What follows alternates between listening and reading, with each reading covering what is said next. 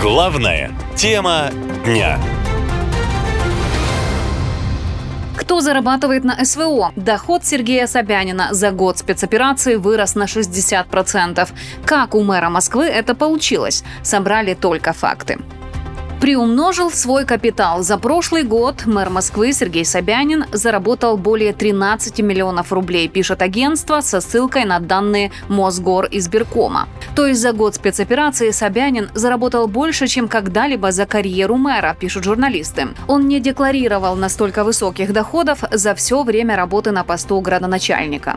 В декларации у Собянина указан доход в 13 миллионов рублей и 144 квадратных метра недвижимости в Москве. В декларации за 2021 год он указывал заработок 8 миллионов и не заявлял никакой недвижимости в собственности, только о 300-метровой квартире в пользовании. С 2010 года, когда Собянин занял пост мэра Москвы, его доходы за год составляли от 4 до 8 миллионов рублей. В сети эта информация произвела фурор, ведь суммы, как для градоначальника, пусть и столицы, колоссальные. Выходит, что даже под санкциями можно богатеть. Впрочем, Собянин такой не один. К примеру, основатель ЧВК «Вагнер» тоже заработал. Западные санкции против Евгения Пригожина не смогли остановить приток сотен миллионов долларов от добычи нефти, газа, алмазов и золота его компаниями. Он получил доход в размере более четверти миллиарда долларов от своей империи по добыче природных ресурсов за пределами России. В частности, речь идет о доходах, полученных с 2018 года от бизнеса Пригожина в таких странах, как Судан и Сирия.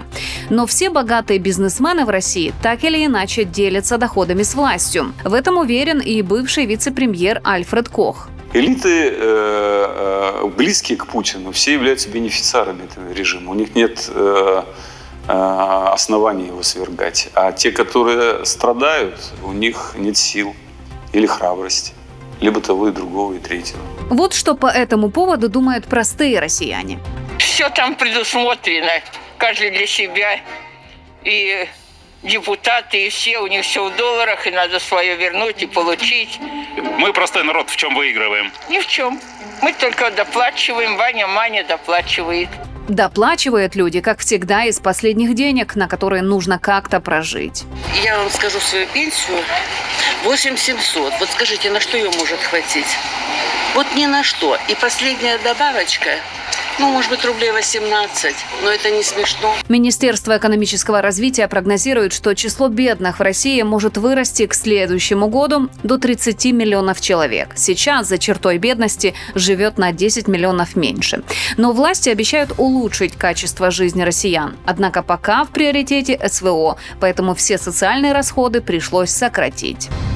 Прибыль на СВО. За год спецоперации в стране появилась сотня новых крупных собственников. Кто эти люди и на чем они заработали деньги? Рассказываем все самое важное.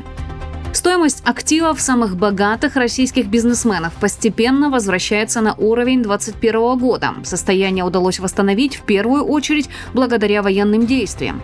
Дело в том, что СВО вызвало скачок мировых цен на зерно, удобрения, металлы и энергоносители, а это, как ни странно, но обогатило российские компании. Например, один из самых состоятельных людей страны, владелец корпорации Еврахим Андрей Мельниченко, за прошлый год увеличил свое состояние состояние вдвое – с 11 миллиардов долларов до 25. И это для него рекорд. Еще один неожиданный фактор, который помог российским бизнесменам разбогатеть – уход из страны западных корпораций. Слава Богу! Наконец-то закрывается Макдональдс. Наконец будет нормальная еда. Да здравствует наша еда!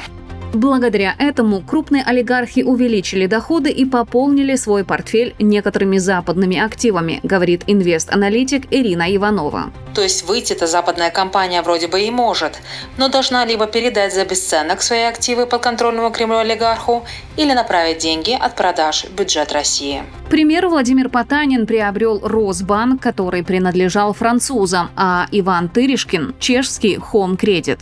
Новотек олигархов Леонида Михельсона и Геннадия Тимченко покупает доли западных компаний Shell и Total в крупных российских проектах по добыче нефти и газа. Всего после падения в 2022 году стоимость активов российских миллиардеров выросла с 353 миллиардов долларов до 505 миллиардов долларов.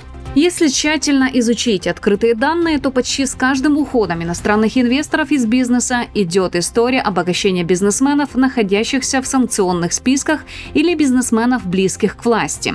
Более того, Россия сделала все, чтобы максимально усложнить процесс выхода международного бизнеса со своей территории. Но санкции и военные действия отнюдь не помешали бизнесменам зарабатывать внутри страны. Чего не скажешь о простых россиянах. По данным Bloomberg, экономика России в ближайшее ближайшие три года потеряет 190 миллиардов из-за СВО. Как результат, обычные граждане станут еще беднее и лишатся привычных благ и удобств. Но богатых людей страны это, похоже, не коснется. Пока они в страхе ядерной войны строят себе подземные бункеры за сотни миллионов. СВО для бедных. Из бюджета страны ежедневно уходят миллионы на спецоперацию, а экипировку для военных родственники покупают сами. Как так вышло? Спросим у экспертов. Итак, расходы бюджета на финансирование армии на фоне специальной военной операции по данным на начало мая превысили 3 триллиона рублей. Такую оценку со ссылкой на данные системы «Электронный бюджет» приводит Янис Клюге, научный сотрудник Германского института проблем международной безопасности. По данным Минфина, только по открытым статьям в разделе «Национальная оборона» бюджет потратил почти 790 миллиардов рублей по состоянию на 15 мая.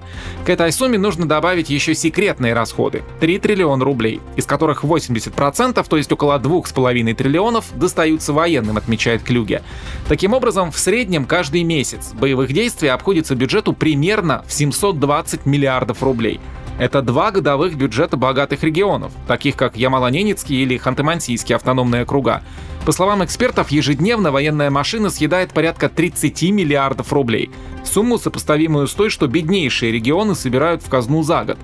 Впервые в истории России военный бюджет существенно превысил социальный, говорит экономист Михаил Решетников впервые военные расходы превысили социальные расходы. В бюджете России до этого никогда не были. Второй момент — это то, что сокращается впервые расходы на медицину и образование. То есть это означает, что э, мало того, что она была э, хронически недофинансирована, эти две сферы, так они будут еще уменьшаться. Это означает, что россияне получат э, хуже образование, учителя получат меньше зарплаты, или, например, не увеличение зарплаты, а с учетом инфляции это будет реально уменьшение их заработной платы. И то же самое касается медиков. При этом правительство засекретило 30% федерального бюджета страны. За первые три месяца года по секретным статьям потратили почти 2,5 триллиона рублей, или 31 миллиард долларов. Получается, что по статистике Минфина, по сравнению с прошлым годом, секретные траты подскочили почти на 130% и впервые стали крупнейшей статьей расходов бюджета.